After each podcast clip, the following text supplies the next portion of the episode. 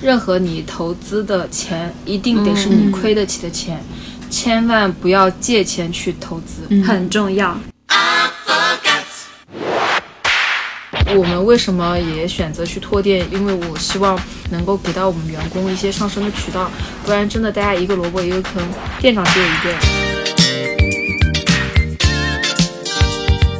非常的反对大家去做那个什么抖音九块九，非常的嗯，这不是这不利于行业的一个良性的循环发展。对呀，一个不利于行业的良性发展，扰乱价格；还有一个呢，就是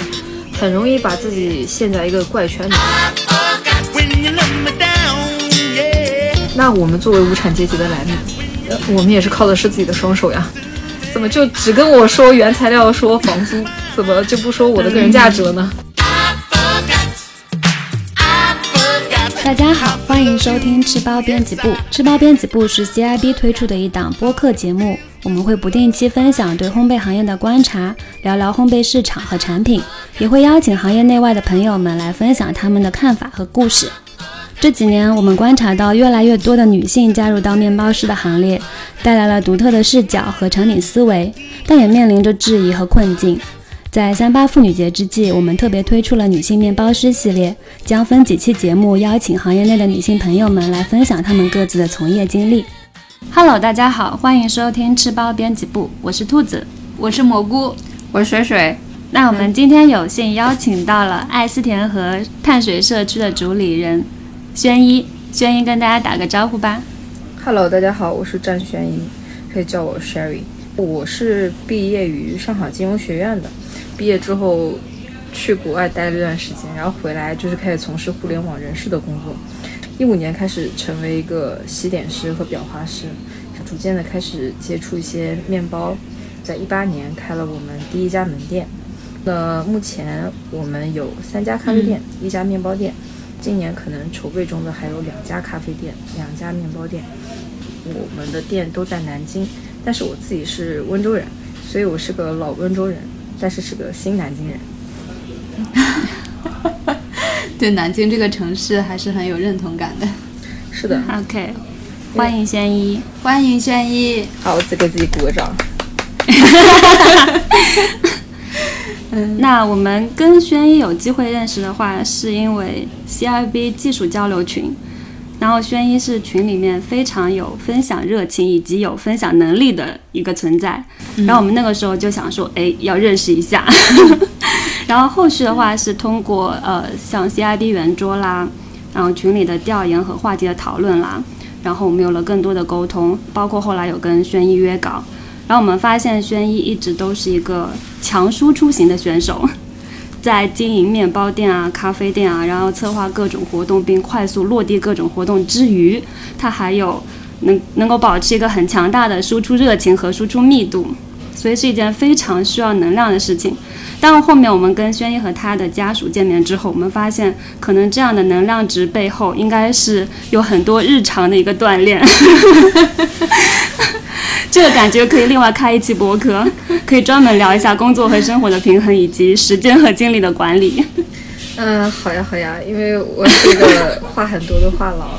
然后讲起来基本上没完没了。是，那我们今天就就先进入一个快问快答环节，然后让大家可以快速的了解一下轩逸。嗯，好的。从轩逸的自我介绍，一开始是做人事行业。后来在一五年进入到了裱花师、甜点师，想问一下轩逸的入行契机是什么？就怎么会从这样跨开始这样的跨业？呃，也是一个比较陈词滥调的一个原因，就是，嗯，那个时候生了孩子，辞职在家，我就非常的无聊，然后家里面正好有一台烤箱，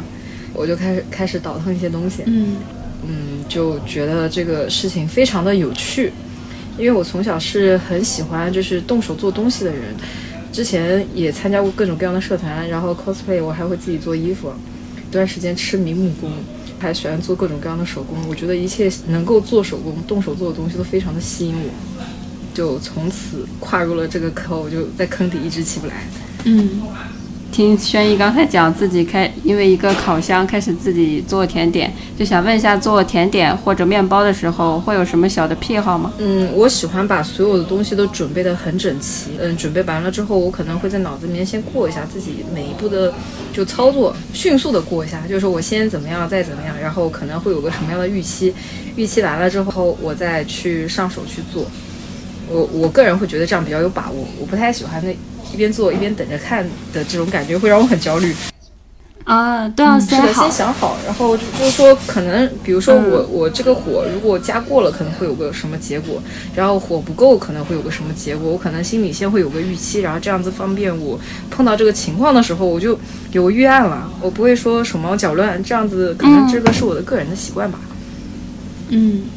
感觉是一个计划控。是的，我非常的喜欢写计划。然后就打开备忘录，里面可能有九十九个备忘录吧。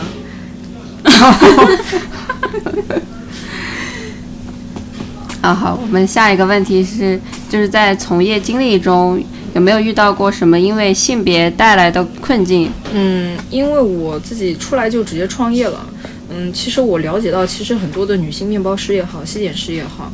然后在就是就不是创业啊，就是可能去上班的这个状态下，可能会碰到一些，比如说职场上的一些。呃，固性固就固有的一些那个刻板印象吧，就比如说觉得说女孩子肯定吃不了苦啊，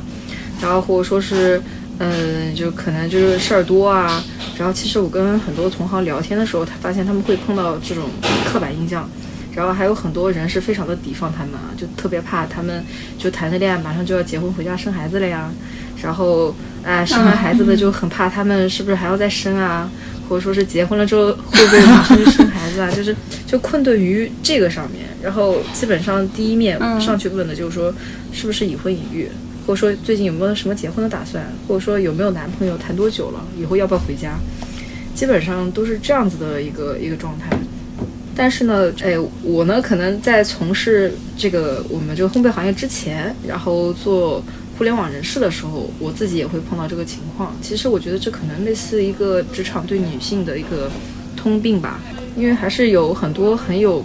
就是事业心，或者说是就算是嗯，我甚至认识一个女孩子，她到生之前的前一刻还在给客户打电话，真的非常的难扭转，然后也可能需要大家更多的去努力吧。但是我觉得，作为女性的话，在这个行业里面，其实也是有比较大的优势的，因为我们这个行业它大部分的客户群体都是女性，那么就是作为女性，肯定更了解女性想要什么、喜欢什么，就各种，比如说从口味啊，然后审美取向啊、偏好啊，这个上面其实来讲都是有优势的。所以就希望以后能有更多的就是女性去从事这个行业吧。从互联网人士转到做甜点师，或者甚至到呃创业开店的话，有想要放弃的时候吗？如果有的话，是怎么坚持下来？还是有的，因为这个行业说实话是一个很累、很辛苦的一个行业，我们可能要付出比常人更多的努力吧。嗯，真的，你说按这个辛苦的程度，其实做什么行业都能成功，而且你还要面临着，比如说像是腰肌劳损啊。然后长时间站立带来的，比如说静脉曲张啊，像一些手手，特别是肩颈腱鞘炎，对肩鞘炎。然后像含表，你豆沙又硬，然后表的花又多的时候，哇，那个手绝了，就就是你伸伸个手出来，就很明显的一只手粗，一只手手细，就非常明显的。嗯，还有比如说可能就是。呃，别人在休息的时候，你肯定在上班，因为我们这个行业，他们就节假日就是我们的劳动日呀，肯定是加班啊，或者说是有很多的工作任务你要完成，不可能说说哎呀，呃，我今天也想放个假，或者说是怎么，可能只能事后调休，那就碰到一些重要的节日，可能就没有办法和家人一起过呀，或者说是能够很自由的出去玩之类的，怎么坚持下来？怎么说吧，因为。因为，因为首先第一个肯定是够热爱这个行业。如果你不喜欢这个行业，不够热爱，你可能在第一天或者甚至是入行的第三天，或者是一个星期的时候就放弃了。因为我们店最近入职了一位西点学徒，他来的时候面试都是讲说我很喜欢这个行业，想要也很喜欢西点，想要做。但是呃一个数学老师啊，跨跨行跨的蛮大的。然后但是在我们这边大概工作了快一个月之后，然后他说想要离职，然后我们的嗯主管的伙伴也去问他说为什么呢？他说因为我已经不喜欢西点了。就把热情磨没了。对，把热情磨没了。爱好和工作其实是两回事啊。当然你，你你要在进入这个行业之前，要清楚的了解说这个行业会面临着什么。它一些东西并不像我们想象中这么美好，也不像说看个电视剧吧。有的时候，像日本不有很多的一些那个西点师、面包师，或者是各种各样的一些日剧嘛。然后可能有很大的美化，或者说是大家低估了他的辛苦的程度。这这并没有比农民伯伯种地更轻松，都是体力都是体力活。是的。那轩一，你觉得作为一名女女性西点师，比较理想的职业状态是怎样的？嗯，女性西点师其实最理想的状态就是能够有一定的时间出去，嗯，进修或者是学习，因为这个需要不停的提升，因为这个行业也是很卷的嘛。然后大家不仅在卷口味，还在卷造型啊，比创意啊。特别比如说像是一些节假日，你肯定要出一些特殊的款式，那么就对你的个人审美和就是你的一些视角，或者说是你的就是个人的功底啊，会有比较大的要求。那一直就是在后厨不停的只是日复一日重复性的做东西的话，我觉得可能不够。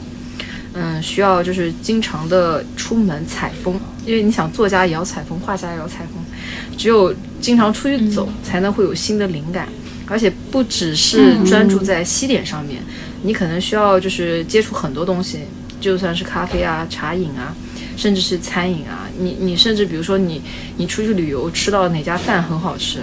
它的里面一些原材料可能都能变成西点或者是面包上面的一些要素，或者说是一些素材。我觉得就是日常的素材累积很重要。然后还有一个就是，呃，脑洞要够大。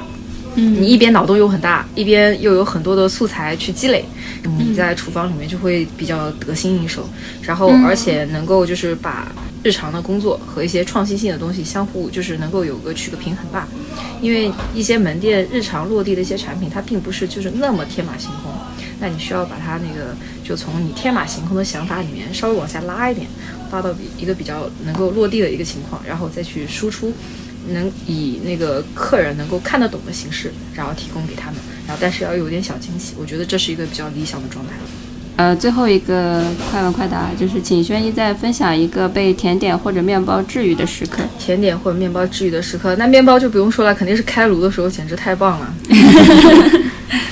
站在那个烤箱旁边，然后它出炉出炉之后，然后马上切开吃一口，哇，这个这个感觉太好了。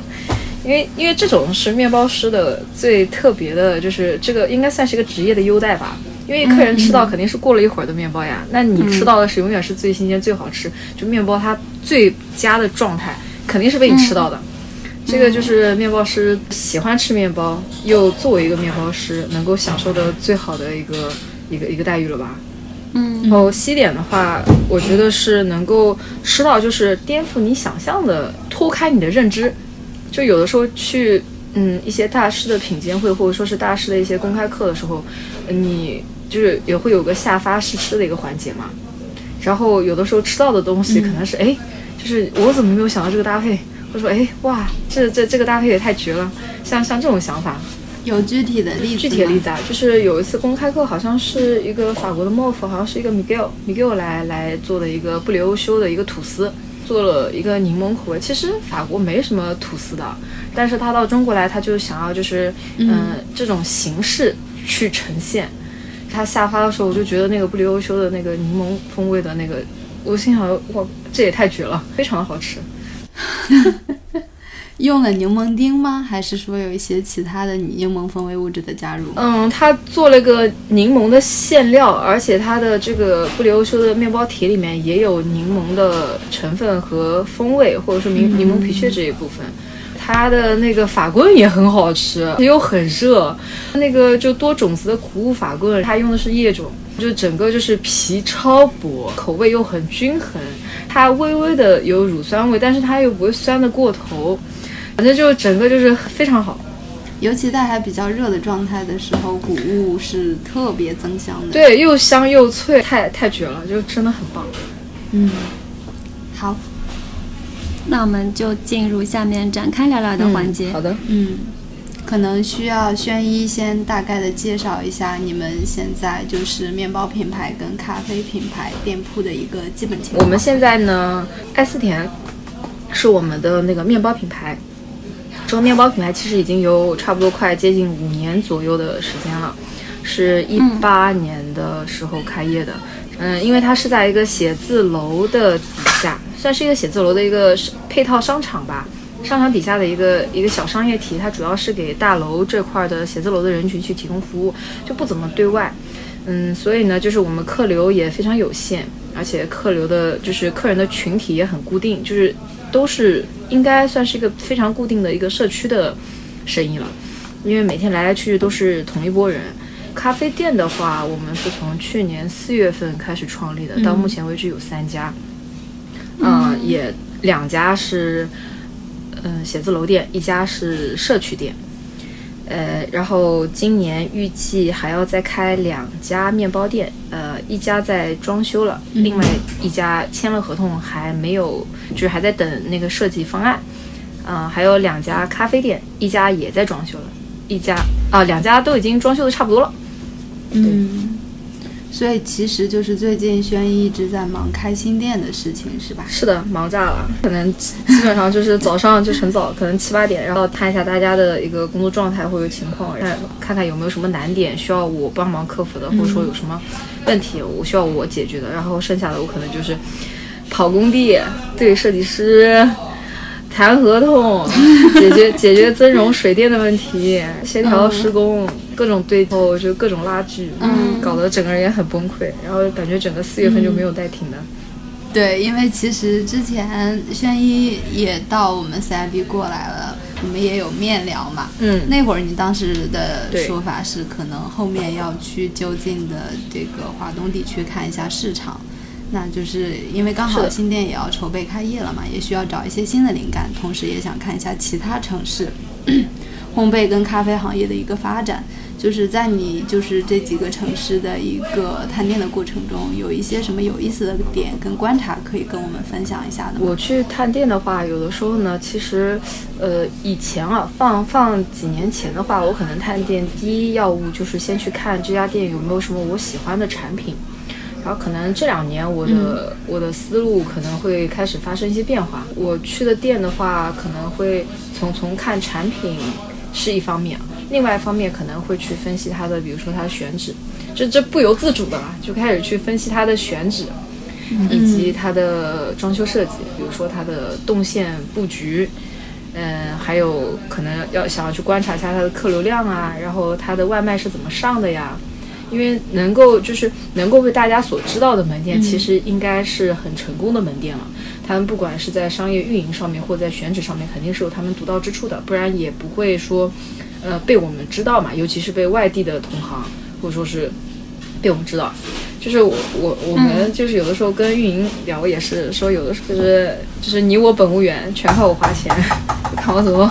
怎么怎么花花钱去做我们的品牌 IP，嗯、怎么做宣发，怎么去推流导流，然后才能把我送到你你面前，得到我们今天的相遇。这个虽然是很俗气的说法，但是这是也是非常真实的一个商业的一个环境和一个商业的一个运营的一个逻辑。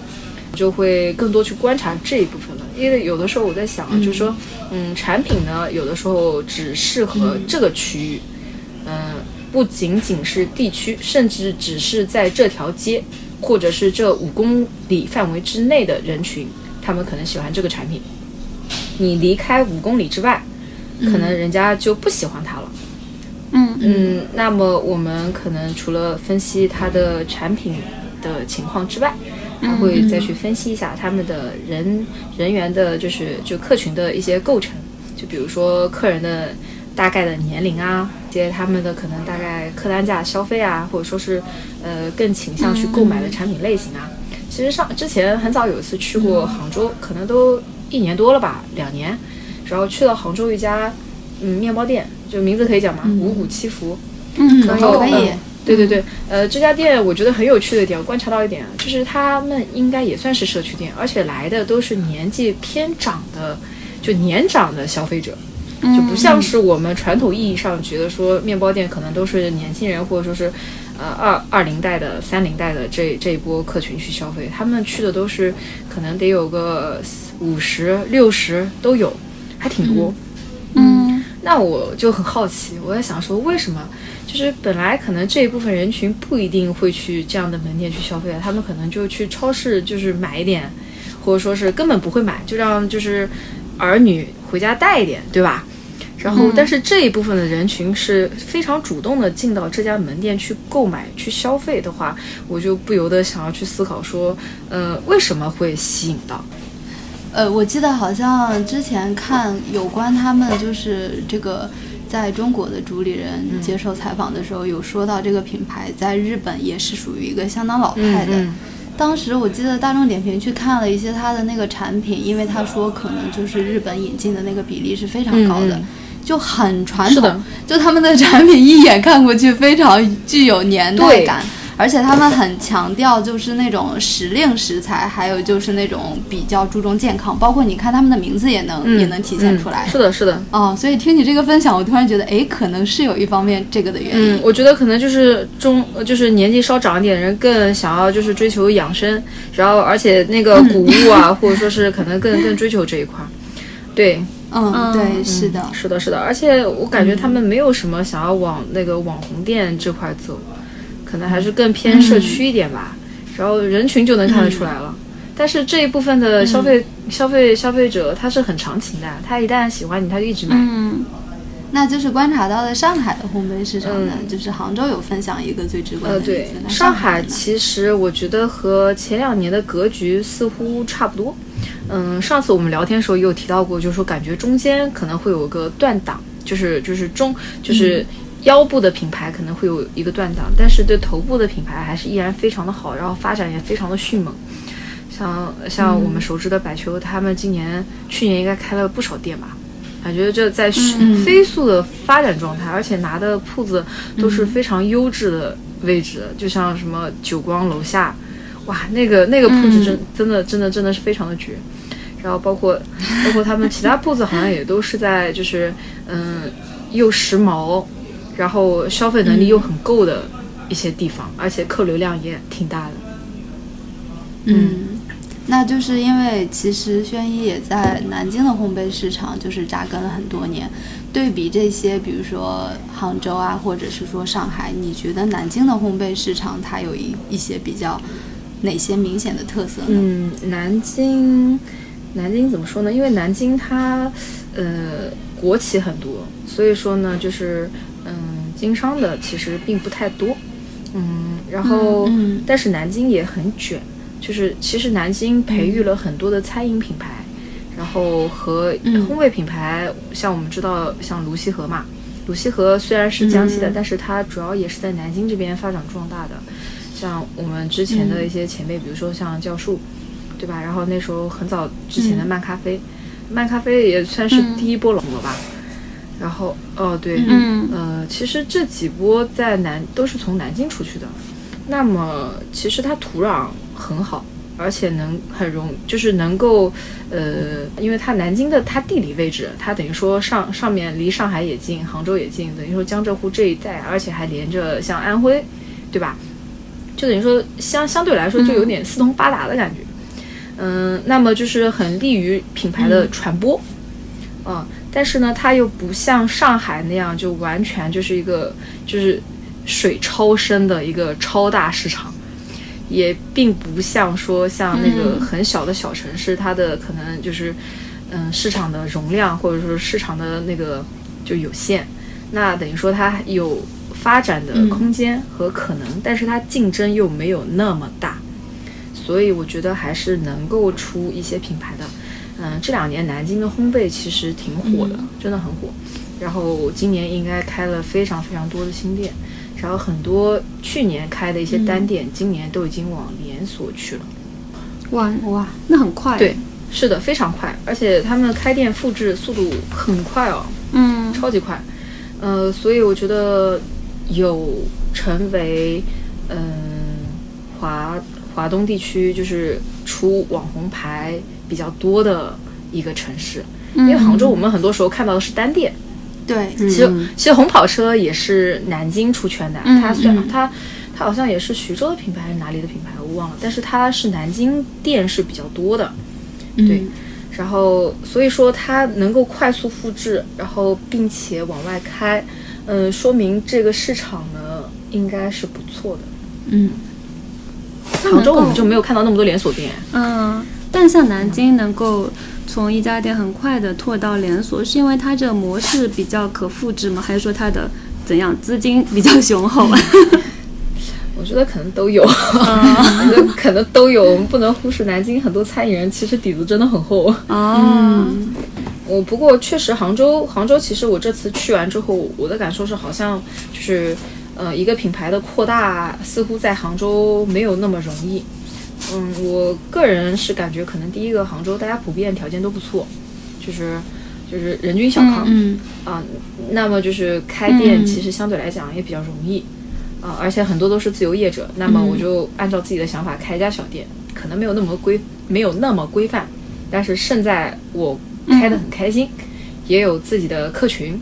那前期如果不够规范的话，可能对后面的就是后续的发展就会有挺大的难度。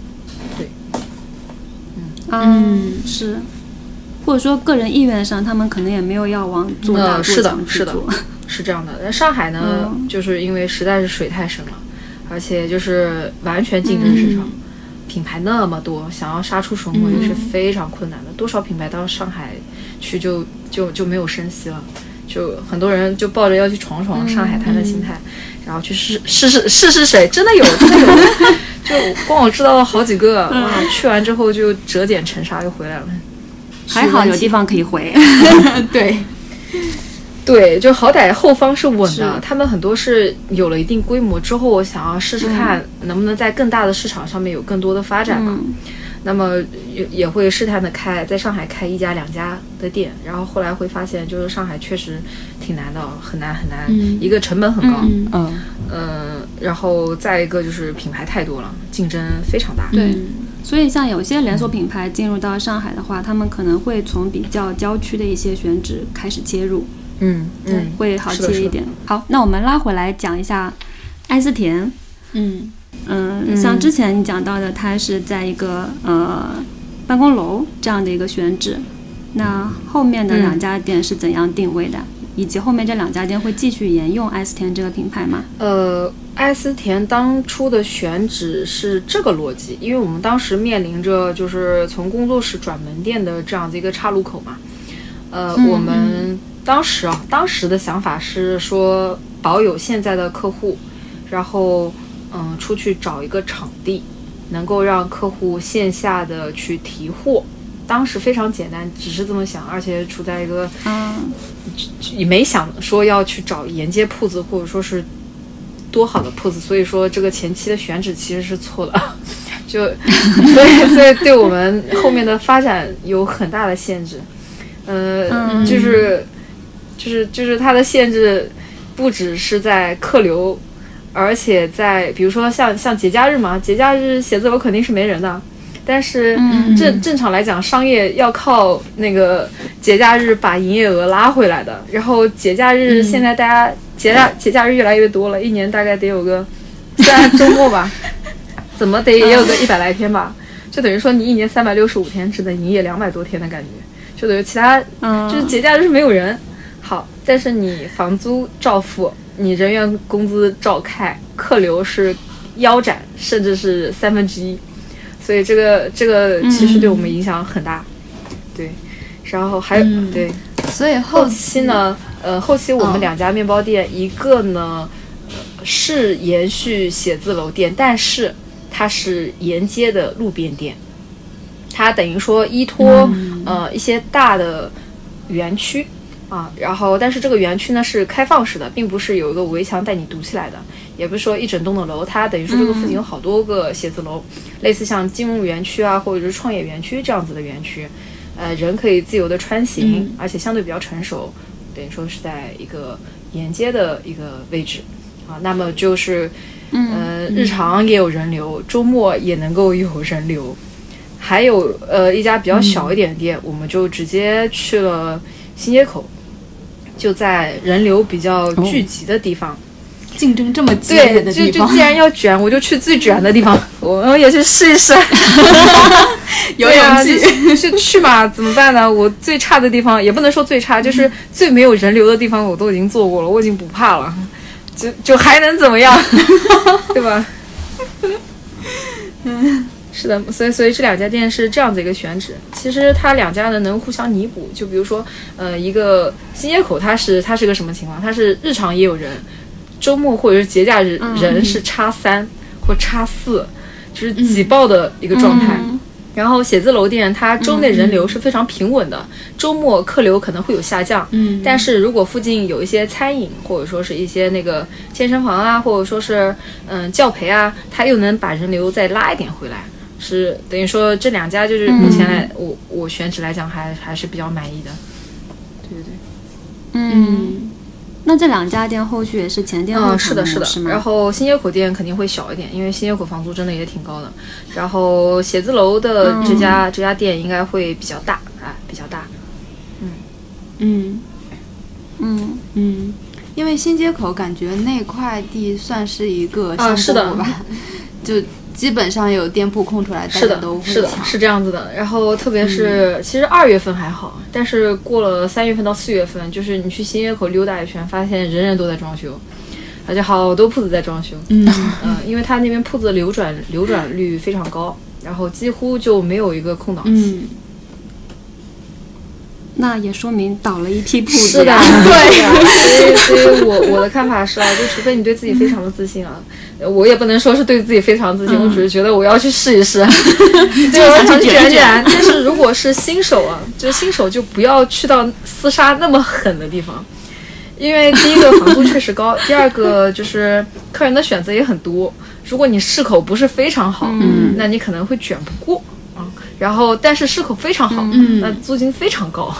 差不多得要去到多少啊？大概我们前段时间寻了个铺子，大概一百多平方，一年租金要去到六十五到七十万。哇哇，那是挺高的。对是的，真的很高。我们核算了一下，就如果按照按照这个面积，然后这个租金，我们去投放人员、设备、物料的话，一天营业额至少要在四万左右，哇，我才能回本。好高这四万、就是你按一个面包二十块钱吧，你想想看你要做多少面包？然后这两年其实不管是说面包房还是说咖啡馆，大家好像都更加就是专注于回归社区了。但基本上，比如说在上海去一些商场的话，会发现很多商场的一些铺子它没有空出来，但是说没有这么快的一个周转频率，可能它需要在那儿空一下，等一下，就是有新的招商进来。嗯，是这样的，因为它现在商场它，呃，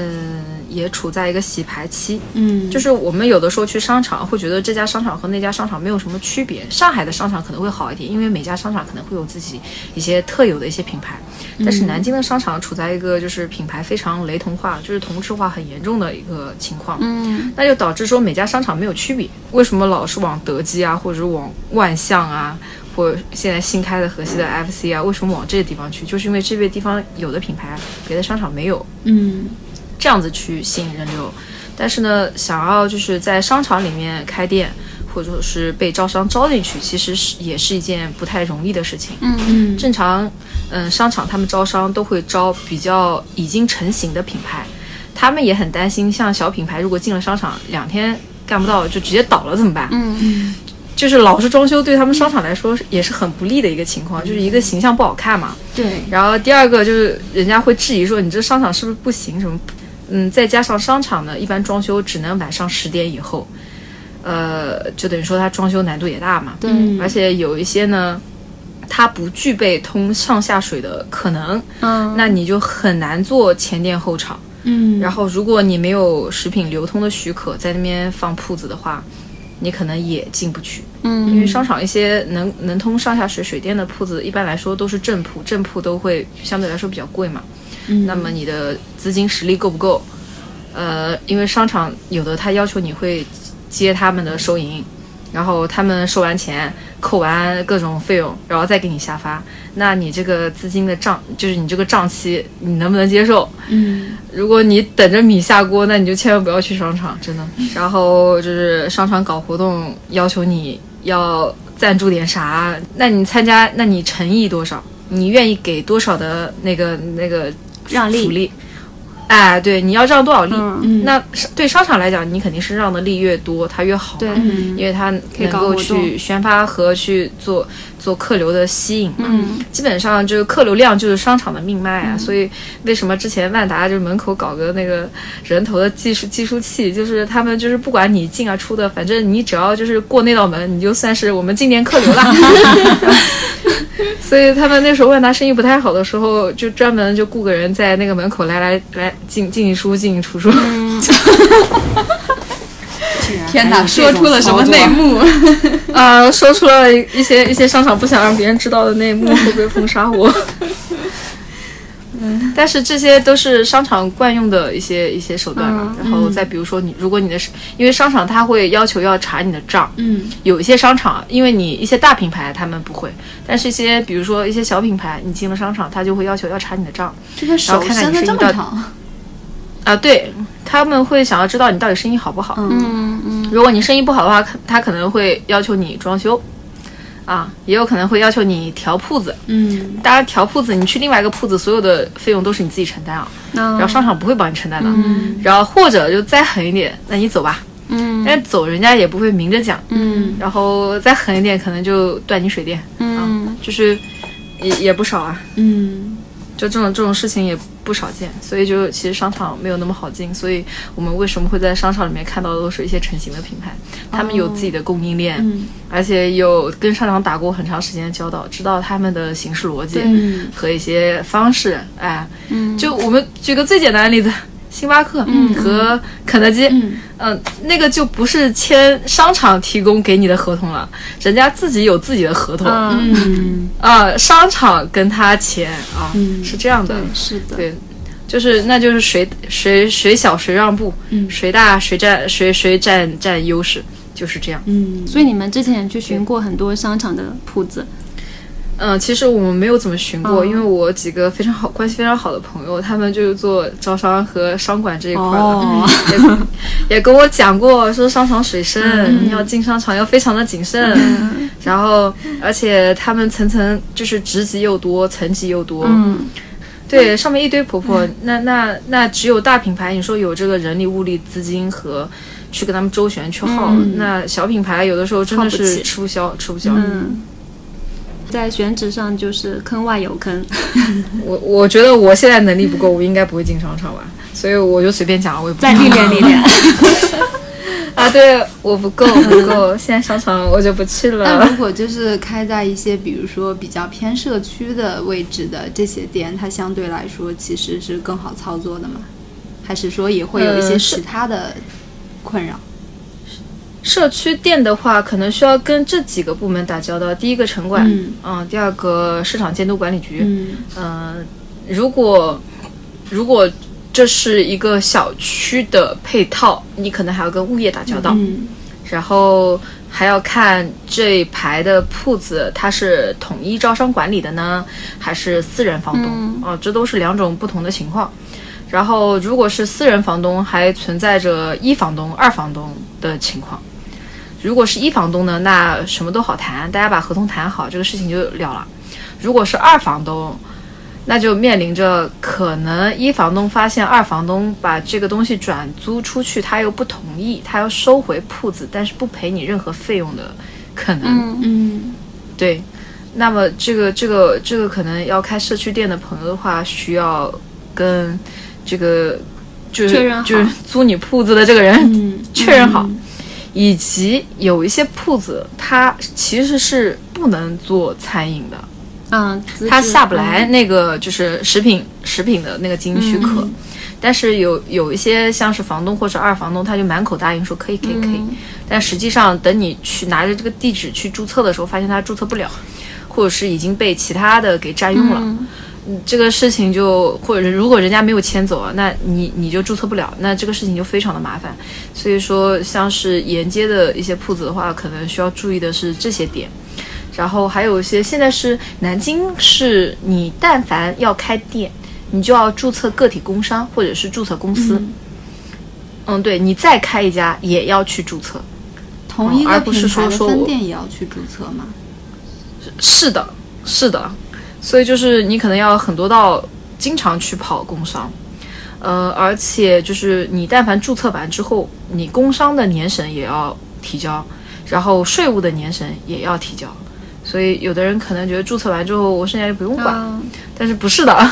你要报的，不报不行，不然工商税务就要过来找你了，说不定还要罚款。这么然后罚款就算了，对，罚款就算了。如果一直你没去拖、没去处理，你可能要上征信的。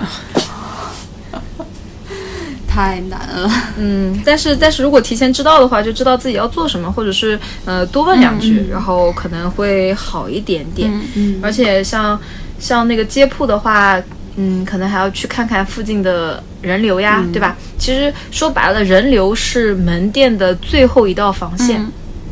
如果你就是，除非你运营特别优秀，你线上运营特别优秀，我们这个另说啊。就一般正常的门店来讲的话，呃，如果你没有一个就是正常的人流的话，你是非常难经营下去的，因为你每天经过你门前的人都不够多，你根本东西卖不掉的。嗯这毫无办法。而且社区它还有个问题，就是白天可能是没有人的，除非它是一个成熟社区啊，旁边还有一些比如说嗯商业啊，或者说有一些那个办公楼啊，这个的话能保证你白天的人流，那 OK 没有问题。如果完全的纯社区，白天大家都去上班了，嗯。哎都去上班了，那你就面临一个非常尴尬的一个情况，就是你白天没有人，对，但是你门还得开着，然后你你你没有办法做生意，然后外卖单量也不多，因为像美团外卖，它的范围就只有三公里嘛，嗯。美团、饿了么都是，它只有三公里。那你如果三附近三公里没有什么写字楼，没有什么就是办公的地方，那那基本上可能就就很难，非常难，特别难，嗯。因为白天社区是真没人，可能你不能指望说一些老太太或者说是过来就是买。对，老太太白天说不定还得出去凑个麻将，然后去公园跳个舞，然后再去接孙子。人家也挺忙的。他也不定到你这边，对，他也不一定到你这边来消费啊，就咖啡就尤其难了。像我们的那个社区店就是，本来我们预计的很好的，我们的社区店的社区咖啡店的选址是之前我们是看过，它前面是有两个商场的，是正对面是两个商场。本来我想说这个选址不妥了嘛，然后万万没想到其中一个商场，呃，就是他们那个地产公司破产了。就那个商场盖一半盖不起来了，这个属于是纯纯纯的没想到。然后另外一个商场的客流也没有预期好，所以说本来也也也觉得说自己选址没问题，又有写字楼，又有有两个大社区，啊，过一条街还有个大社区，对面两个商场，那个招商招的不要太好，就是什么海底捞啊，什么 Bruno 啊，然后各种各种那个什么拉瓦扎，直接全部招完了。我心想说这还不行吗？肯定妥了。然后在哦，而且过一条街还有一个幼儿园，旁边还有一个嗯，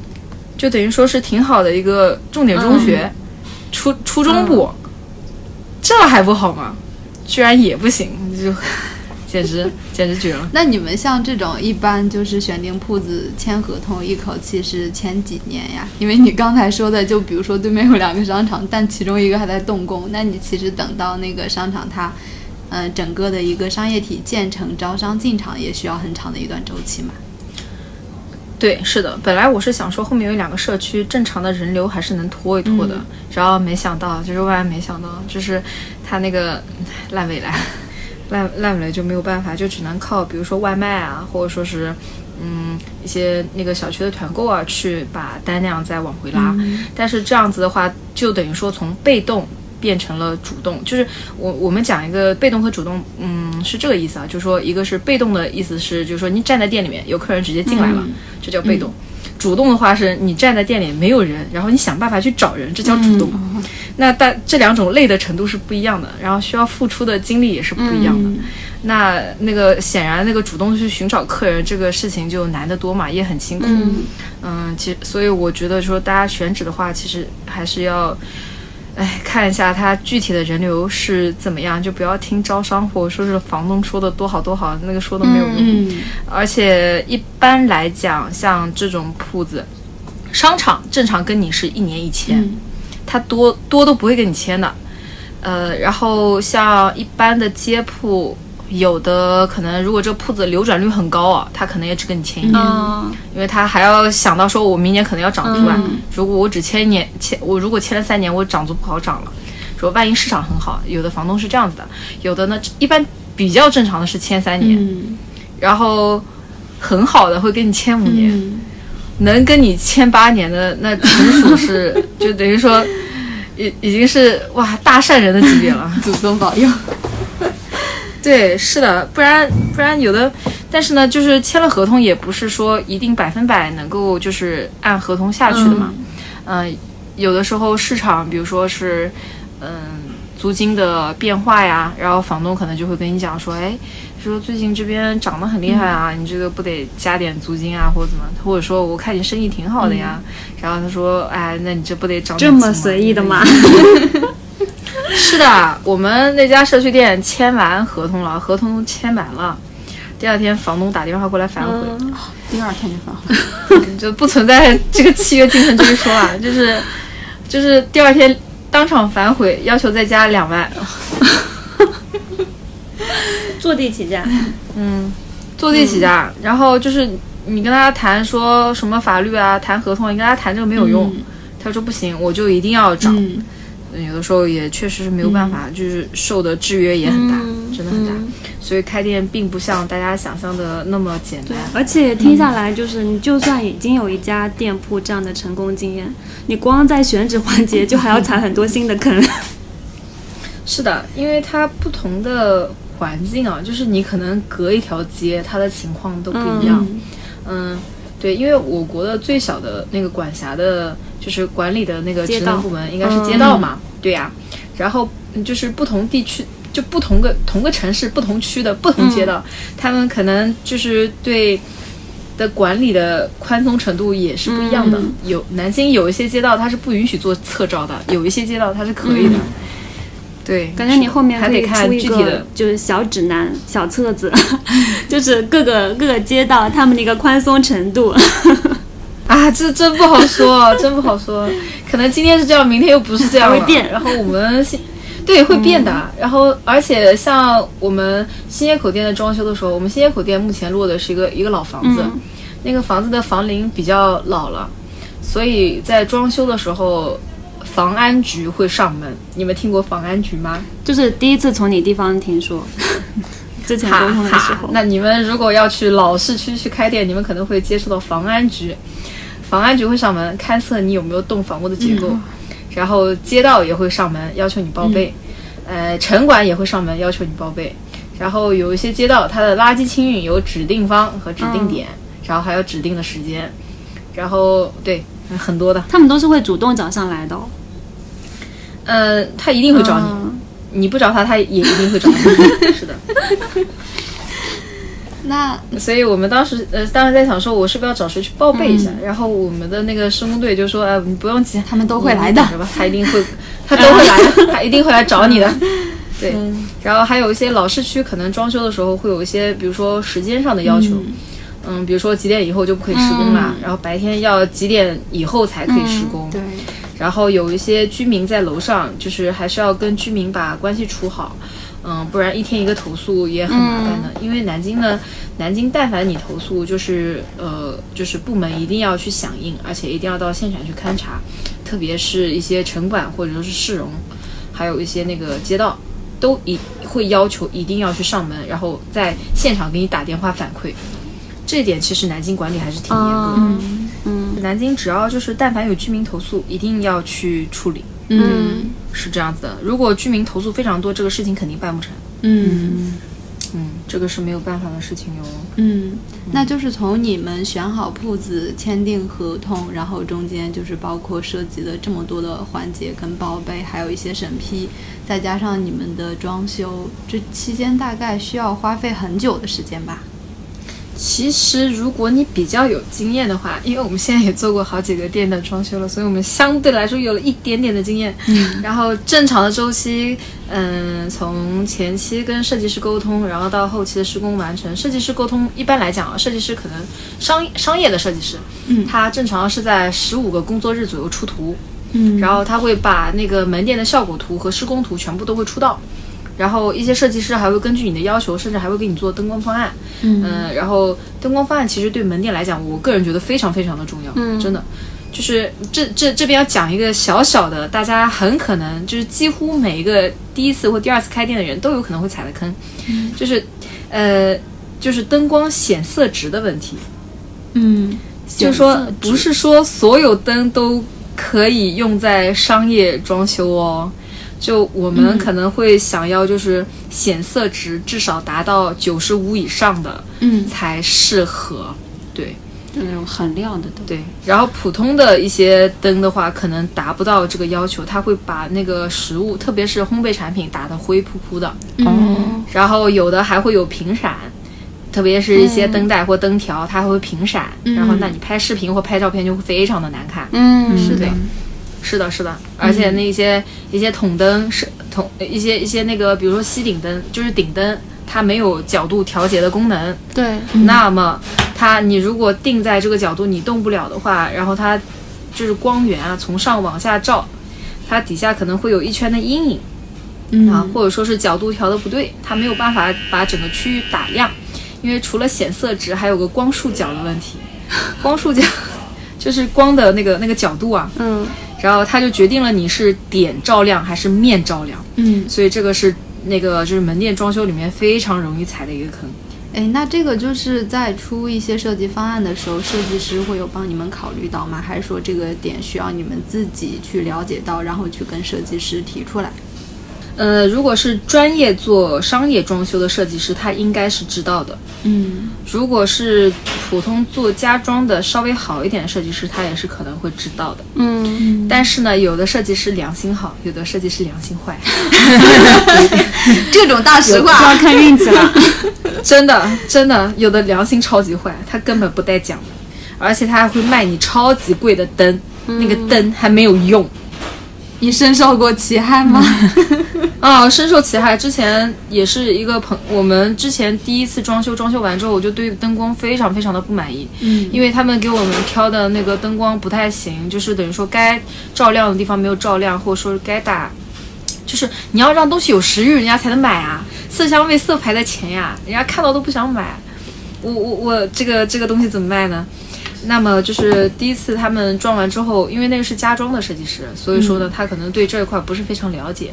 那么这个我就算了。然后后来我们朋友就介绍了一个，就是专门做灯光方案的，嗯然后说自己给很多酒店做过，怎么怎么怎么怎么。嗯然后结果就是差不多灯啊，灯得要三百到四百左右一个。嗯，嗯，然后我们门店就是前场装下来灯，差不多已经花花了一万五左右去装那个装换灯。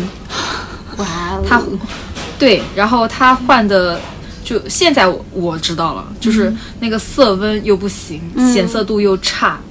然后那个炫光那个炫的就是就很厉害，而且就是光束角调的也不对。就是根本都没有打到我要打的地方，而且就是不同的地方它的色温还不一样，就它的 K 值还不一样。嗯，就是就到离谱的程度，就就这，然后它的那个灯，就是刚一个月两个月又坏一个，然后让他修，他还不给我修，还不给我换，然后坏了一个之后，他从厂家再给我发发过来的那个 K 值还不对的，然后再找他，他就已经已读不回了怎么回事？良心这么不好？啊，良心可差了，真的。还是我朋友介绍的。对，然后我又很不好意思去跟朋友讲这个事情，嗯，然后因为对方也觉得他是很专业的吧，你说能给酒店做灯光方案，这得是多厉害的人，对吧？嗯然后看来应该是就酒店那边可能对接的人比较专业吧，然后不专业的人他就能坑就坑了。嗯对，因为装修本身就是个大坑，而且涉及到很多细节。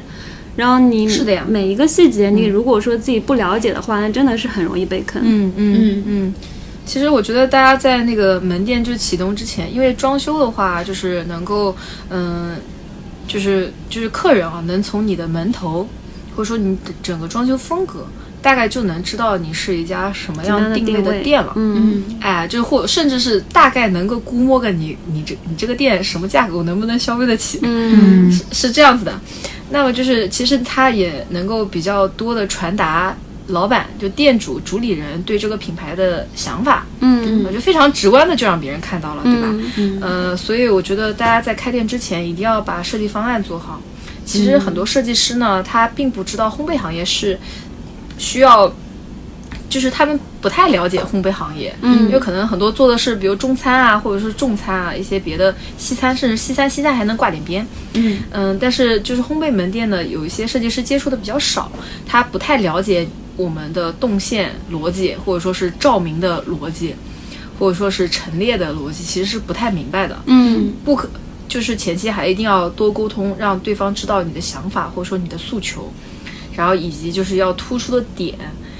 呃，才能够让门店比较好的落地。前期沟通的顺畅，前期沟通的越多，后面就是嗯进度会越快。嗯前面如果很含糊的就说，哎，你看这设计吧，怎么好看怎么来，其实这是一个很模糊的一个一个说法。。对嗯那么设计师其实也不知道你要什么，他就只能凭感觉去给你弄。嗯嗯对，是的，但最后可能出来的效果就是双方都觉得不怎么好。嗯嗯，这个对下场开店的主理人的要求感觉也好高啊。嗯，对，所以说，如果你是只想开一家小店，就是开心就好，那没有关系，真的没有关系。嗯但是如果你想要做一个就是品牌，或者说是多开几家门店，那第一个就是你品牌的统一性和它的调性，然后它的整体的 VI，VI 还要跟空间设计相结合。嗯呃，这个这一条还是挺重要的。一开始如果调子没定好，后面再重新再升级的话，它是一笔大费用。特别你已经在开了好几家门店之后，你再去装修，嗯按照现在工装的市场价，两千左右吧，就差一点的一千二，就好一点的两千到两千五，有的在就是。呃，这有有一个可以讲吗？就是面包和黄油他们的装修标准可能要到六千哦。你只要敢讲，我们就敢放。呃 呃，对啊，对啊，就是就是有的甚至装修标准到这么高的情况下，如果你要做一个门店整体的 VI 的升级的话，嗯，其实是一个很大的费用呀，刚刚讲六千、两千这些单位是什么？我没有什么概念。一平方哦，一平一平方，嗯是的。就是，就比如说你的店如果是一百个平方，然后按按照六千块钱一个一个平方一个标准的话，你可能一家店装修可能就要在六十万左右，就是不含设备的，不含设拓店成本也太高了吧？是的，我了解了一下，上海的很多门店其实它装修标准都非常高哟，可能都得要去到大概五千左右。就是大家稍微就是叫得出名字，或者说你们觉得氛围感不错的店，可能都得要五千到六千。是的，是的，像那些米其林就更贵了，嗯。怪不得那么贵。但像 BNC，那我去的那家是中山公园那一家，我觉得它虽然可能有些橱柜啊什么质感是还不错，但是非常不合理，因为它橱柜和中间中岛之间距离非常的狭窄，然后它橱柜又选的是那种呃开拉的那种门，就不是那种推移的那种门。然后你就拿东西的时候非常不方便，就特别是人有很多的时候。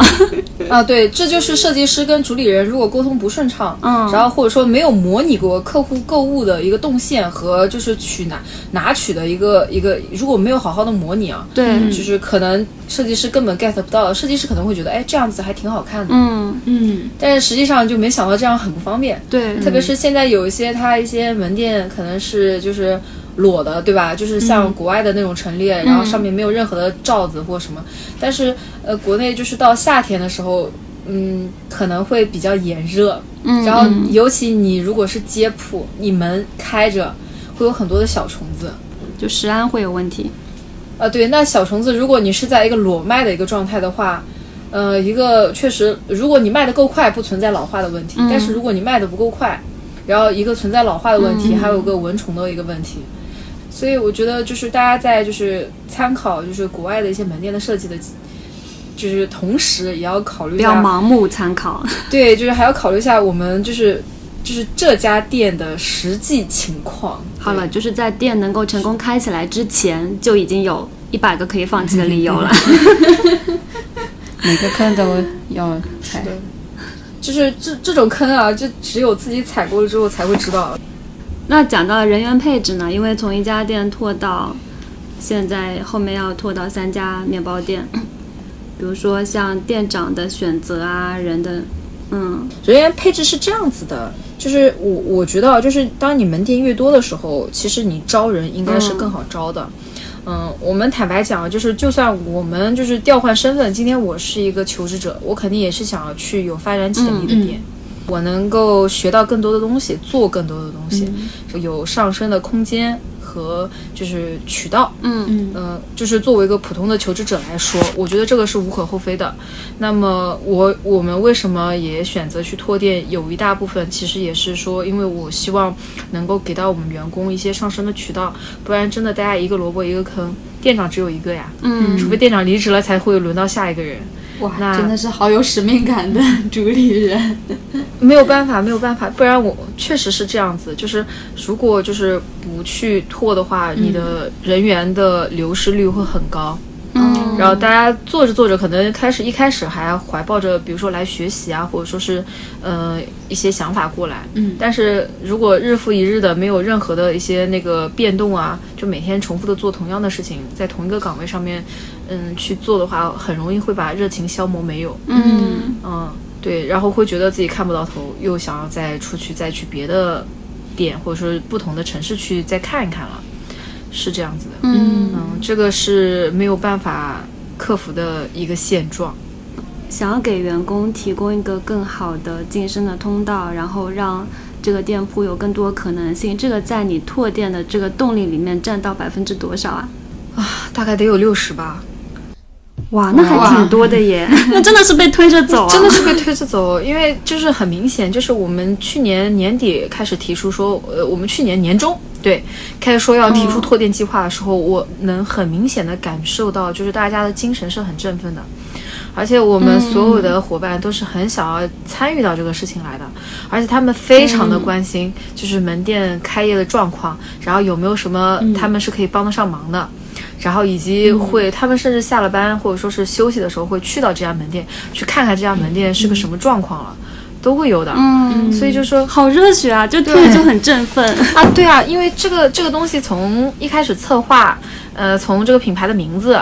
然后 VI，然后到选址，其实我都有让我们员工知道，哎，就是不是说是偷偷摸摸我自己一个人搞完，然后给他们个大惊喜。嗯，然后也会是，比如说做一步之后，我可能会向他们汇报一步。然后，对，然后汇，天呐，老板太好了吧！然后汇报完了之后，大家会有一些自己的想法，可能也会讲出来。就是我们也会综合大家的意见，然后比如说，呃，搞一些活动啊，或者说是出一些产品啊。而且我希望就是我们的生产部门，就是我们的西点和面包的团队，能够跟我们的咖啡团队多多的交流和沟通，因为嗯，这样子才能就是因为每个门店确实它情况是不一样的，需要的产品也不一样的。嗯，那我们要给到的产品肯定也是不一样的。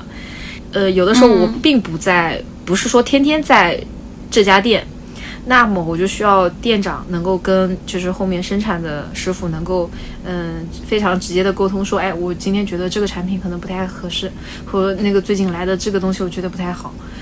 这样子其实是一个良性的一个互动，因为嗯，在后面做面包或做西点，他并不能直面客户，那么他们就会跟客户有一种脱离的感觉，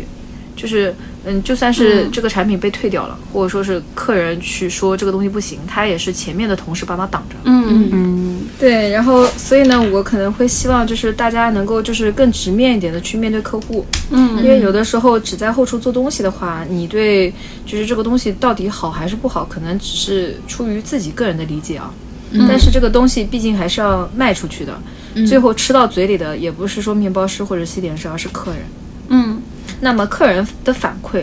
但是是反馈到前场，嗯，销售人员或者是访客给我们的咖啡师，嗯，而不是非常直接的给到我们后厨。那么隔了一层之后，大家就会有点不痛不痒，就是哦，这个好吃，那个不好吃，也是转达的。嗯，他们并没有像我们前场的同事那样直面客人感受到的那个压力和那个愧疚和羞愧的感觉。哦我觉得，对我一直认为羞耻心是让人进步的最大的动力之一，就是羞耻心。嗯，就一旦就是没有感受到那个羞耻的感觉之后，没有畏惧感之后，那他做事情就会很随便。那为什么你做错的事情要我们前场的同事去承担呢？所以你应该是一个明显的奖罚分明的老板。就是要知道这个结果和要有羞耻心，才能让你带来进步，才能让你更加的小心去做这个事情。一旦人如果没有这种心理的话，他不会有进步的，而且他不会改的。所以我希望我们的就是伙伴都能够有比较严谨的一个心态去做事，差不多是这样子一个出发点吧。之前我们的嗯副主厨也跟我讲过，说之前在某某某家店，他根本都不管说到底今天这个面包剩不剩，他剩一百条、剩一千条都跟他没有关系。但是他来了我们店之后，他会非常在意说，今天他做出来的东西剩了吗？剩的多吗？剩几个？报废几个？客人怎么说的？有没有什么差评或什么？他们习惯就会说，每天出完面包之后还要出去再巡一遍。而且我们前后场他们沟通会很频繁，这样子的一个顺畅的沟通的话，就能够简化很多问题。所以就是在前期招人的时候，之前你也有提到说会先让他们明确自己的一个发展方向，然后你也可以定向的给到一些相关的指导啊，或者是他的一个晋升空间。嗯，是的，不管是前场还是后厨的同事入职的时候，我们会非常明确的问说，你对自己五年的规划是怎么样的，以及你未来想要做就是往哪个方向去。像后厨的话，他们可能会有两个方向，一个是就是我就要磨练我的技术，我就要成为大师傅。嗯，另外一种说法就是我可能想要在这边学习几年之后，自己以后回家去开店。我觉得这两种方向都是可以的，但是这两种方向他们培养的培养的方向就不一样了。因为如果你要磨练自己的技术的话，呃，就可以就是一直钻，一直钻，你就不用去管那么多的事情。我们也会给伙伴们提供很多的出去学习的机会，会邀请一些老师到我们店里来去交流，会推荐一些我们的同行。如果他自己空余了，我们就会推荐一些同行的我们觉得做的不错的门店，让他们自己有时间去探个店，或者说跟主理人聊个天，或跟主厨聊个天。教学相长嘛，人千万不能闭门造车，一定要出去看，不然就会陷在自己的死循环里面，一直出不来。所以就是交流真的非常的重要。我像比如说想要以后自己开店的，那我们前面也聊了那么多，说开店的很多坑，那么我们也会跟他们去分享，说我们之前就是有的时候大家就员工的一些那个谈话会，或者说大家团团建或聚餐，或者日常就是工作的时候，有的时候就会开始聊天，就会讲一些自己之前碰到过坑，或者说他们以后需要注意的一些地方，就是说开店需要的一些要素。他们如果有，哎，我们今年有个伙伴是七月份打算离开，要回老家去开店的。他其实是去年就给我提出来这个想法了。他是面包嗯面包部门的，我今年过完年之后就安排他到我们西点组那边去学习了，因为他西点那块是零嘛。但是你不可能开店说我只做面包，我西点一个不做，那你放弃了很大的利润空间，或者说是高高单值的一些产品啊，那不行哎，你你门店的构成或者说是盈利的东西不够。就是三四线城市或四五线城市，他们现在其实生日蛋糕还是一个很大的一个现金流的一个东西啊，单值高呀。你想，你一个蛋糕两百多块钱，然后你面包你按均价二十几块钱，你怎么也得十几个吧？对呀、而且面包它耗时可能得要五个小时、六个小时，生日蛋糕你做快手做快一点，你一个小时至少能出两个到三个。是的，所以说他不能去放弃这个东西。所以我就让他去我们西点组去学习了。他差不多已经一个多月了吧，快一个半月。今天早上我跟他聊天，他说应该大致的所有的东西都过过一遍，算是入了个门吧。他说精进还要再回去自己再慢慢琢磨，再再去细一细。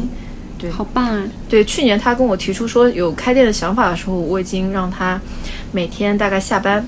呃，就是下班之后再到我们前场去站一会儿。让他去熟悉一下我们的日常的一些采购啊，原材料商啊。其实原材料商这块也有很多的雷雷区和坑呀。嗯，是呢，这真的讲不完。就是你 就同一个产品，就光一个糖粉吧，就我们就说非常通的一个货，太古糖粉，那个蓝蓝标的，嗯，价格从二百八到三百二，不等，嗯，就是每一家报的价格都不一样，而且有的带发票，有的不带发票。嗯今天是这个价格，明天又不是那个价格，嗯就它一直在变来变去。所以说，就是供应商这一块儿，大家也得多留意一点，一定要注意货比三家，真的。嗯，现在一个不小心，淘宝还会买到假货。嗯。对，那所以像这样要去开店的员工，他可能就会各个环节都要去熟悉一下。对，嗯他会跟我讲说，以前可能在后面只做面包，可能只会专注说自己产品要做成什么样。嗯然后他也说，他说，呃呃，如果回家开店，他说对于产品他有很多的想法，嗯但是怎么去做推广，怎么去跟客户沟通，他可能就是一头雾水了。嗯然后他去年也在前场跟很多的客人沟通了，或者说是接待了，跟人家聊了蛋糕了，聊了甜品台了，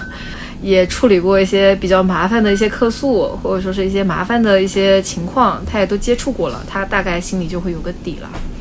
这是一个很良性的循环。哎我觉得大家有创业的想法是非常好的一件事情，嗯因为它代表着一个人的主动性和对自己的规划。那么我能帮的，为什么不能都帮一把？嗯因为他在我们这边已经无私付出了四年，嗯，真的。而且这个行业里面有更多人愿意来做这件事情的话，其实也是对这个行业也是有反哺的。是呀是呀，因为我很希望我们这家店成成为年轻的面包师能够比较憧憬的一家店，嗯也能够帮到很多人。这个是一个比较大的一个愿景和想法吧，而不是说是得挣多少钱。当然，我相信我在做这件事情的过程当中，肯定也能挣到钱。有名了，有名了怎么会不挣钱呢？对吧？嗯但是我想要在挣钱的同时，也能够把自己的想法或者是自己的一些三观去传达出去，不要就是说大家每个人都那么封闭。其实有的时候了解了一下，包括很多的一些大家分享出来的一些配方啊，说实话，谁不知道呢？你改了多少，我不知道吗？对吧？我知道呀。那你这个分享又有什么意义呢？如果你对这个东西没有帮助的话，你只是说是、呃，看似分享了一个可有可无的一个东西，就不痛不痒的，又没有实际性的一些帮助，那你去分享它，那我觉得是一件很很虚伪的事情。那其实除了像刚才轩一提到的那些，我们也了解到你们也会定期的给内部的员工去开一些现在可能大家通常都会忽略的理论方面的这样的一些补习，是吗？嗯，是的，因为我觉得面包和西点它是一个完整的，嗯、知识体系。嗯，因为它的基础理论和它的实践操作两者不可或缺。对，嗯就是它的那个理论其实要和实际相结合，你才能往前走得更远。不然的话，你知其然不知其所以然，自己做错了也不知道自己到底是哪里错了，或者说怎么调整。甚至一些老师傅他的基本逻辑都是错的，但是他教给徒弟的话，他说不出所以然，他就直接讲，就说啊，这我们一直都这么做的啊，没有问题啊。但是没有问题不代表你是对的，嗯你可能是错的。嗯嗯，就是从来如此便就对了吗？对吧？你的逻辑是对的，你才有可能在这个对的逻辑上面继续的给它往上搭积木。如果你的地基都是错的，你往上搭，你只会倒塌。所以就是为什么我们那么强调说基础知识的一个重要性。其实很多西点师有多少种糖，他们都不是很清楚。像转化糖，大家就就最多用在抹，就是粘蛋糕上面了，就粘法甜、粘法甜底，对吧？但是转化糖它在抗冻啊，或者说是那个就是抗结晶的这个上面，其实是有很优秀的一个表现呀。嗯嗯就怎么就不能就是用到我们的法甜，或者说是一些甚至是面包上呢？我觉得可以啊，它的保湿性也可以呀。对，是的，是的呀，像之前的像一些海藻糖，就是海藻糖用到面包上，我觉得也可以啊。嗯就以前大家不了解它，然后也不知道它的一些嗯化学特性或物理特性，也不知道它的应用是怎么个应用，只是片面的说，哎，这个师傅用了，好像这个东西很时髦的，那我就用一下。但是具体用多少，添加量百分比是多少，有没有上限，有没有下限，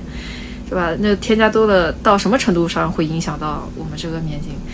其实也不清楚。嗯所以说没有去看，我觉得还是要回归到它原材料它本身的一些特性，然后你对原材料非常熟知之后，才能顺手拈来，然后把它组合成一个非常棒的配方。哇，听下来其实非常的全面跟系统哎，因为你其实既有一个理论方面的一个牢固的根基在，然后你又有对原材料的一个比较深入的了解，这个其实对于普通的面包师傅来说，其实是挺高的要求的，或者是说，或者是说，它本来应该是大家都需要达到的，但是目前现在行业里的状态是大家普遍没有达到。我觉得现在有一个很大的问题，大家都追求速成，嗯嗯，是是希望能够有立竿见影的一个效果。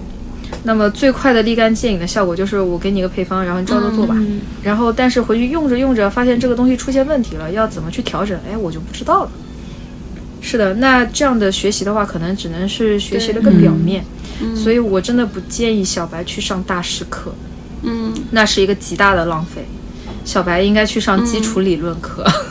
想打断一下哦，因为其实我们都很知道，就是基础理论的这个重要性。但是也像刚才轩一分享的，其中一个原因可能就是因为理论非常枯燥，所以大家就是不爱听。但实际上就是，嗯，我们了解到的是，有很大的一部分，它确实目前的现状是没有开这种比较系统的理论课。那像是说这种比较系统的烘焙的理论知识，轩逸都是通过哪些渠道来去系统的获取呢？我只能看书了。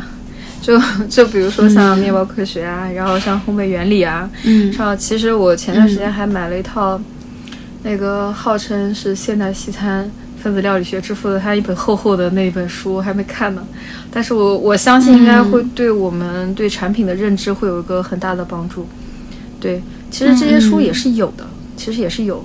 对，只要肯对，只要看肯看，嗯而且，嗯、所以嗯我在小红书上会定期的分享一些我自己就是看书的一些总结。我只能说，我把我自己看到的东西，然后再消化完了之后，提取一些我觉得重要的部分，把它概要梗概一下，去大家分享一下。嗯，对，当然也会在分享过程当中，有人会说：“哎，你写的这些东西真的会有人看吗？”他他他的提问也很尖锐啊，他说：“谁谁正儿八经工作还看这些东西，就直接上手做起来。他说：“也没有人会搞得那么复杂。嗯。我说：“可能是因为你接触的东西不够多，你接触的东西够多了之后，你才会发现它的理论是非常重要的。其实现在很多课程的设置，把一些甜面包先放前面了，我觉得应该是把法式先放前面。嗯因为越就是法式它的构成很简单，它就面粉、水、盐和酵母。对，但是这几个要素你把好了之后，这是基础，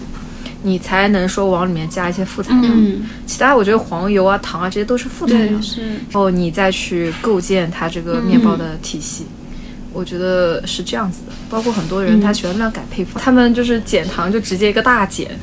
其实是不行的耶。对呀、它对面团的整个的面筋和它的保湿和它的后续的一些口感，甚至它的在炉内的膨胀，它都会有很大的影响，不是单纯的说减个糖就结束了。从你个人成长经验以及你们店里面的伙伴来看，像这种呃，一方面理论知识的夯实，另外一方面也有这样实践技术的一个磨练，它通常需要多少时间？它会成为一个比较成熟的一个面包师？我们现在店里的面包副主厨，呃，从我们开店第一天他就在了，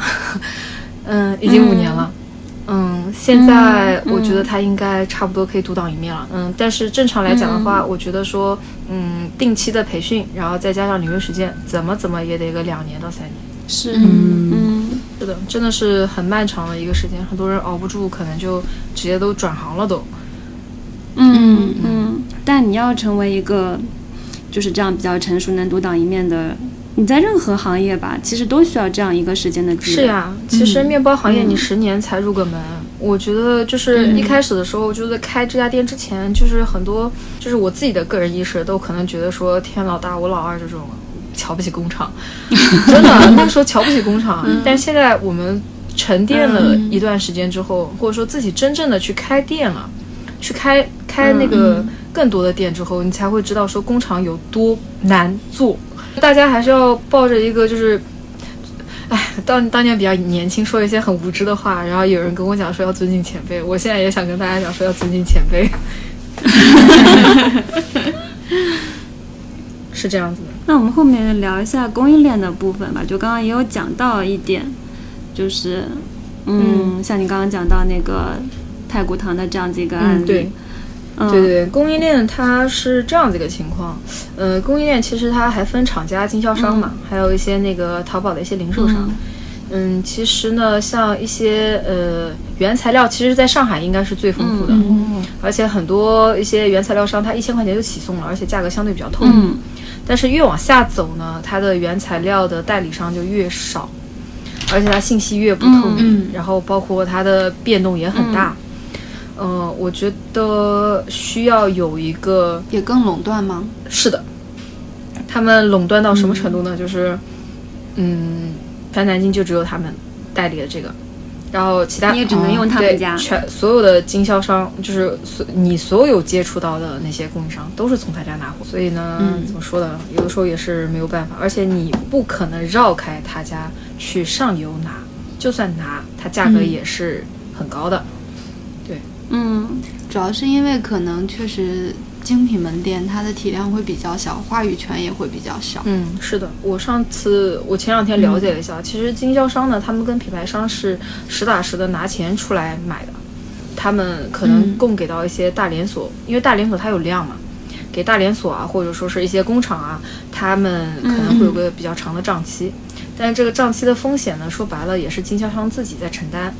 所以呢，也能理解吧？他们毕竟还有仓储啊、人员啊、销售啊，还有一些服务这块的那个成本在里面支出。但是呢，我我的看法是，就是说，如果想要让这个行业更加健康的发展的话，我们需要一些精品门店的小商家，大家有个互通有无的一个渠道，就是我们一起去谈价格，或者是去谈供应链，嗯这样子嗯，对，一方面呢能解决那些经销商他们的资金和库存的压力，因为天生我们小业小小商户没有账期这一说呀，我们都是一手钱一手货的，又不存在什么账期，也没有压账。我一嗯。多么优质的客优质的客户。毛利还高，你们给工厂就是他们他们给工厂或者给大连锁价格又低，对吧？毛利又低，我们这边毛利又高，然后还不拖款，这这怎么就不是优质客户了呢？对吧？是的，但是呢，嗯这不是一但是呢，举两得的确实是事情吗？量不够大。人家一个月一百来包、两百来包，你你一个月才三包、五包，确实不够多。而且他们还有个配送的成本在那儿，就不管你是送多少东西啊，就是一千块钱，你可能配送一趟的成本可能也都是三十块，五千块钱配送一趟的成本可能也是三十块。对所以，所以说也也也是这个问题啦，对。对，嗯嗯，我倒是觉得后期如果有一些那个，嗯、能够有更多的一些那个，就是，呃，有大家一些沟沟通的东西，能够往上游去谈，然后直接把那个中间这块环节的给它价格给它压一下，然后我们自己去拖货也是 OK 的，我觉得这完全可以。然后这样子的话，就是带来的是直接就是成本的降低，因为你原材料是一样的，没有不一样。嗯但是你的那个成本降低了，那么我们就可以去，嗯、调整我们的销售销售的那个价格。这个方式有尝试过吗哎？呀，这好难尝试啊！就是说说实话，南京体量也不抱团啊也不是很大，对。然后有有，而且那个这个行业进进出出的人也很多，可能今天他来了，明天他又出去了，嗯所以说也挺难谈的。我也能理解，就是说经销商他为什么更倾向于说跟一些大连锁去合作，好歹人家稳定。人家多稳定，对，就也有。人家人家量多又稳定，就换我我也一样，就换我一样。这个将心比心吧，也确实是这个样子一个情况，但是还是希望这些情况能够能能得到更多的改善吧，因为我觉得小商家才是说这个行业的毛细血管。你想，小商家就是单店和一些小连锁，基本上已经占占，嗯，怎么说也得占个这个行业的可能不说不说八九十吧，你怎么也得个得个六十多吧。嗯嗯嗯，当然我还没有看到过非常准确的行业数据啊，这个块儿也没有什么统计。嗯对，然后但是就目前的就是整个城市的体量来看，可能得是这样子。那么就是百分之六十的这个业务，能不能有一个扶持，或者是支撑，或者说是有一个那个就是改良呢？精品小商家、他们的不同需求的嗯深化，然后还有对一些嗯比较好的原材料的一些要求，那是否也会对这个市场有一个提升呢？就是至少你得把，就是我觉得至少得有一定的嗯利润，才有研发或者是发展的可能性。所以我非常的反对大家去做那个什么抖音九块九，非常的反对。嗯这不是这不利于行业的一个良性的循环发展。对呀、一个不利于行业的良性发展，扰乱价格，嗯然后还有一个呢，就是很容易把自己陷在一个怪圈里面。对，是的，对，是的，嗯是的呀，你永远去做低价品，那你就个人技艺或者说是个人能力的展现又体现在哪儿了呢？你的个人的附加值又在哪儿？嗯，就是我们说外科医生可能靠的是自己的职业技能，那我们作为无产阶级的蓝领，呃，我们也是靠的是自己的双手呀。怎么就只跟我说原材料、说房租，怎么就不说我的个人价值了呢？难道我们不是无产阶级吗？然后完了之后你囤货，那你是不是还要建冷库？嗯，是的，要吧仓储，那冷库的一个耗能的问题，还有呃一个冷库的位置的问题，以及你空间够不够大。你们现在需要考虑到这个问题了吗？要的，我们接下来那家大店，我们可能就要建一个冷冻库和冷藏库了，嗯因为原材料的波动的这个价格实在是太让人吃不消了。嗯像那个伯爵 T 六五已经从三百九涨，呃 T 四五从三百九涨到四百四了。听说法芙娜下个月全线调价百分之十往上，嗯他调过了是吧？哎呀，嗯，哎呀，这个这个好难啊利润又又又又跌又薄了一点，这个又得咬咬牙了。是的，就感觉如果要更好的发展，好像就只能逼着自己往更大的方向去做，这样你自己有更多的一个话语权。是的，因为其实我们国家其实城市化啊，城市化的进程它并不像日本或者韩国，韩国说白了都是城市，所以它城市化进程很很高。但是因为我国地大物博，对吧？然后南北差异巨大，嗯，而且大家的口味啊，或者说是嗯品味以及就是发展程度也都不一样。嗯，也很正常，就是大家会往就是经济比较发达的地方去，因为经济发达的地方它更容易消耗这些高价值的一些原材料。嗯，那么就导致想要在中西部地区或者说三三四线城市想要做精品店，它就会面临一个原材料比较短缺，然后不太好买，呃，以及价格波动幅度大，经常断货的一个情况。我觉得其实这个也是一个地区发展不均衡带来的一个呃没有办法的事情吧。嗯，是，嗯，当然现在已经有那个线上购物这块儿已经弥补了不少了，哎，但是你你一趟趟买，说说白了，其实像巧克力你，你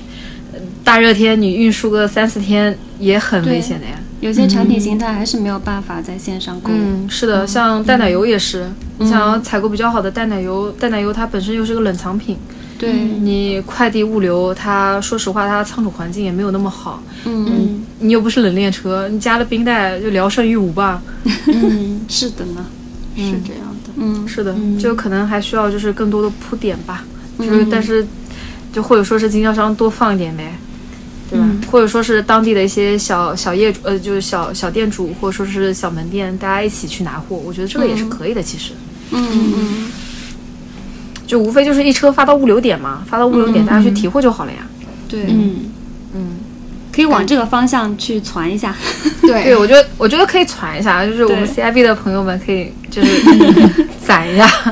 嗯。就攒一下他们各地区的可以那个对号入座，然后自己抱团去去要货。嗯，可以可以，后期在我们的同频技术交流群里，感觉 轩逸可以可以剖一下这个想法。是呀是呀，然后还可以把那个大的经销商，就是他们的品牌商，也可以就是录个白名单，就是或者黄页。其实我觉得这个做一个黄页完全是可以。现在因为就是因为信息差和一些信息的不透明，然后导致了大家就是求购无门。一一边想卖一边想买，但是中间缺了个环节，就是需求和供给对应不上。可以按按城市来团购嘛，大家只要就是比如说凑一车了，然后就发过去就好了。像希诺提斯他们本身底下的品牌也很多，像抠曼啊、铁塔啊这些，这些本身也都是大家常用的一些东西。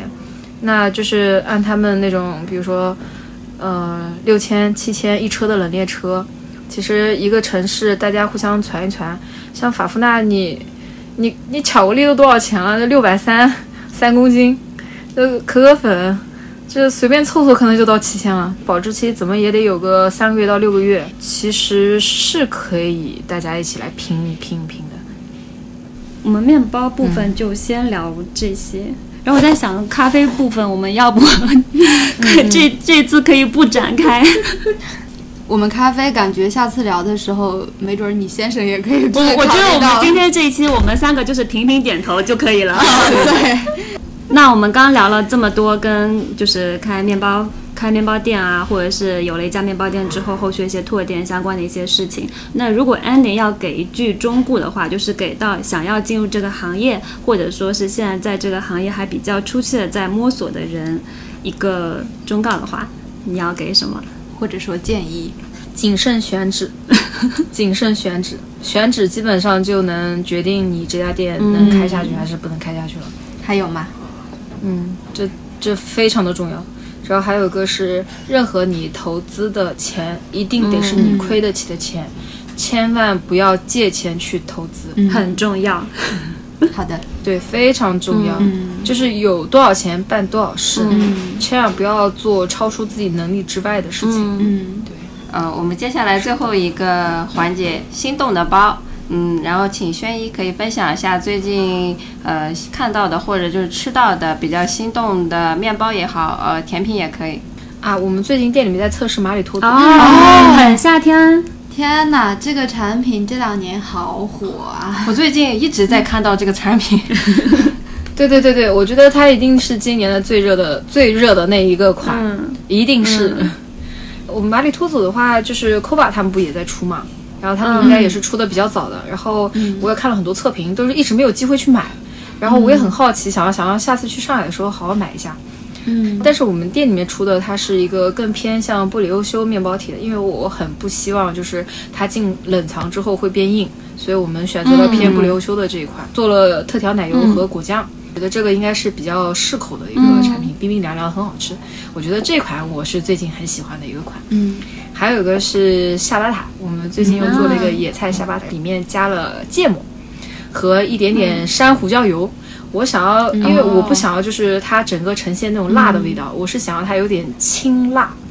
就是不是那种辣椒的那种辣，就是有点清、清辣。对，我觉得会比较符合春天、夏天，然后就是的口味。芥末是哪种芥末？黄芥末吗？黄芥末吗？不是不是，就是山胡椒油，就是山胡椒油，就是就是云贵比较用的比较多的，又有个别称叫木姜子，哦，要尝一尝。那个蛮有趣的。他那个那湖南人或者说是云贵那块儿用的很多，有的拿过来就是拌凉菜啊，然后有的甚至拿来煮鱼啊或烧烧菜也很多。哦然后然后我就觉得这个味道我还蛮喜欢的，我又想想让它带一点点的微辣，然后要春天那个野菜，因为南京人很喜欢吃野菜，有各种各样的野菜。南京这边有一个叫菊花脑的一个东西，它其实说白了就是菊叶，就是清凉降火，然后人人都很喜欢，一般都是拿来打蛋汤的。嗯，是的，还有一些加一些豌豆嘛，然后一些豆类的东西，然后里面再加一点点芝士，然后我就想要一个比较就是轻快一点的那种包的感觉。嗯，挺妙的，对，会想试。还有一次心动的包是上次在你们那边吃到的那个，就是加了那个咸咸味黄油的贝果，我觉得那个很好吃，哦，是的。嗯，是耶，塞逼又得了一票。真的真的真的这个真的这个好吃，然后然后回来我就做了，啊然后 是的，给了好多的灵感，我觉得真的很好吃。兔子来介绍一下最近心动的包吧。呃，我最近心动的包也是乔巴塔，就是前段时间我们这边是用意大利粉，然后打样了乔巴塔，然后它那个表皮是非常的薄，可以相对比较久的保持它的那个脆感，就不会说很快就会变得有点软，变得有点韧的那一种口感。然后我们当时做第一批打样的含水量应该在百分之八十五对嗯以上，然后它组织就比较湿润就比，较厚。嗯，嗯，后面一次皮皮比较厚。对，百嗯百分之第一次百分之八十五的那个是皮比较厚的。哎，反正我说的是皮比较薄的那一款，哦，那是第二批。但它的那个咬断性也很好，在麦香中会稍微有一点，就是你能够呃吃得到它那个橄榄油的那个香气，一点点咸，所以就是原味的就非常的耐吃，是我最近心动的包。嗯，好了，蘑菇来介绍一下最近心动的包。天哪，蘑菇又要占据我们的时长了。我的心动的包有三款。呃，首先第一款呢，就是我之前网购的一个黑米饭的教种吐司。嗯，我觉得它比较奇妙的点就是它其实是用一个法式的面团，只不过做成了吐司。而且它就是有加入一个黑米饭，然后使用了鲁邦种，而且它应该是一个高含水的面团，所以整个吐司的表皮是非常薄的，但是它的组织其实又比较轻盈，但是又很有那种咀嚼的咀嚼感，Q 弹的口感。在它里面也有加入一些椰子油，所以就是你吃的时候，黑米饭跟椰子油是很搭的，所以我就觉得还是挺妙的。另外两款心动的包是我目前吃不到的，都来自于日本，也是因为就是之前在做那个面包怎么吃这个选题的时候，虽然我的主题是就是糊弄式的一个吃法，五分钟搞定，但是其实也有认真的在看，就是比如说他们日本有一些怎么样的推荐的吃法，看到的想吃的两家的三明治都是在京都，其中有一家是那个很有名的冈田咖啡馆的，它里面就是有一款。应该是鸡蛋三明治，但它比较有意思的是，它介绍是说它的那个玉子烧用了四个鸡蛋，就所以它呈现出来大概有五厘米厚，而且它就是面包体用的也不是吐司，而是铜锣烧，而且还提供了应该是有两种两种酱汁吧，嗯，所以就会非常想试一下那一款，就是铜锣烧加着厚厚的玉子玉子烧，嗯。然后第二第二款想吃的是非常朴实的一款，是京都一家三十年的老店。我之所以对这个的三明治感产生了兴趣，是因为他们当时在品牌的页面介绍，只介绍了他们品牌的应该是就三篇故事，其中一个故事是讲的他们的主厨是跟着他们的品牌成长起来的，也是三十年了。嗯，第三篇故事讲的是他们采访了一个在他们店里吃了几十年的一个顾客。他们其中第二篇就是在讲他们出品的这款非常日常的一个土豆三明治，很简单，就是土豆我给你高压锅蒸熟了之后，加一点点盐，然后加一点胡椒，然后再加一点欧芹剁碎，但是就是大家都吃不腻的一款。然后他周日的时候会做一个升级，就是把欧芹升级为牛肉。嗯，所以就这款非常会想试一下，嗯。我来说一下我最近心动的包，呃，准确说应该是最近心动的甜点吧，呃，因为之前在写泡芙，周末的时候就去吃了一个呃泡芙，然后那个应该算是闪电泡芙，嗯，然后它的调味就是比较经典的榛子巧克力，还有加了一点点的柑橘来调味。我说觉得它的那个皮非常的酥，加上它那个奶油，呃，有一点点扎实，但是又吃起来不是那么的呃甜腻，然后就是吃让我觉得非常的开心。后来又有种草一家就是在厦门的，呃，也是法甜店做的，他们算是春季的新品的一个泡芙，有加一点呃菠萝的卡士达奶油，这让我觉得很心动，因为我本身非常喜欢吃菠萝，所以很想吃到那款泡芙。而且很夏天，对对对，嗯，好，那我们本期访谈就到这里，嗯，再次感谢轩一，谢谢，不客气，我们下次再见，好呀，期待下次再约，下次去南京找你，好呀好呀好呀，好好好，拜拜，好，谢谢，拜拜，拜拜。